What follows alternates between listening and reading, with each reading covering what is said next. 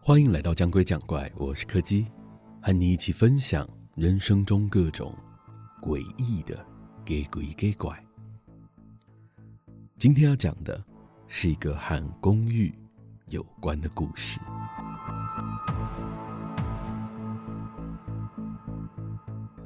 那是一栋很老、很老的公寓，从来就没有人敢住，也没有人敢进去。在这数十年的岁月里，它就像一块安静的墓碑，始终伫立在那。我已经快要记不得那栋楼到底在那里空了几年了。几乎每隔几个礼拜，就会在半夜看到有人带着手电筒偷溜进公寓里探险的画面。有时候还会听到他们一边尖叫着，一边逃出公寓。另外，虽然数量不多，但每年总还是会有几个人死在那栋楼里。一直等到我上了大学的时候，才知道那里已经成了远近驰名的闹鬼景点。值得一提的是，那些在公寓里过世的人，几乎都被判定为意外过世。就连当初我看到那位从楼上跳下来的房仲也是，警方最后公布的结果说，是因为窗框太过老旧，导致他在倚靠的时候意外脱落，才会摔落到一楼的。我还曾经看过，有一个穿着水电公司制服的员工，在沿路查访的过程里。就这样误打误撞的走进了公寓里去。我看着他一路上了楼，接着一脸疑惑的走了下来，大概是察觉到自己走错了吧。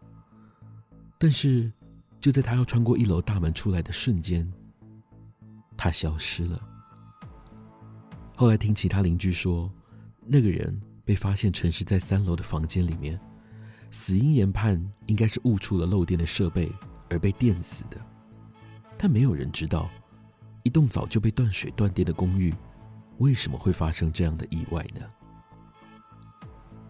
除了他之外，也有从楼梯跌落的，有淹死的，被窗帘绞死的，一般人根本想象不到，各式各样奇怪的意外，几乎都在那栋楼里发生过了。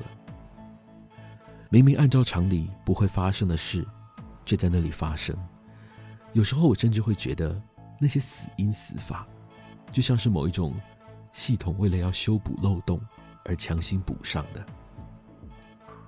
说到这里，我想大家应该都会好奇：难道附近的住户都没有做任何防范的机制吗？其实有啊，那栋楼的大门早在几年前就因为意外频传，而被所有住户联合起来上锁了。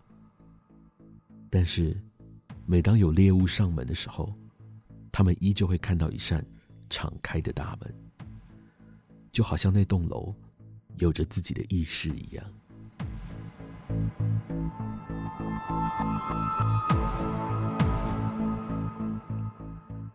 今天的故事就到这里告一个段落了。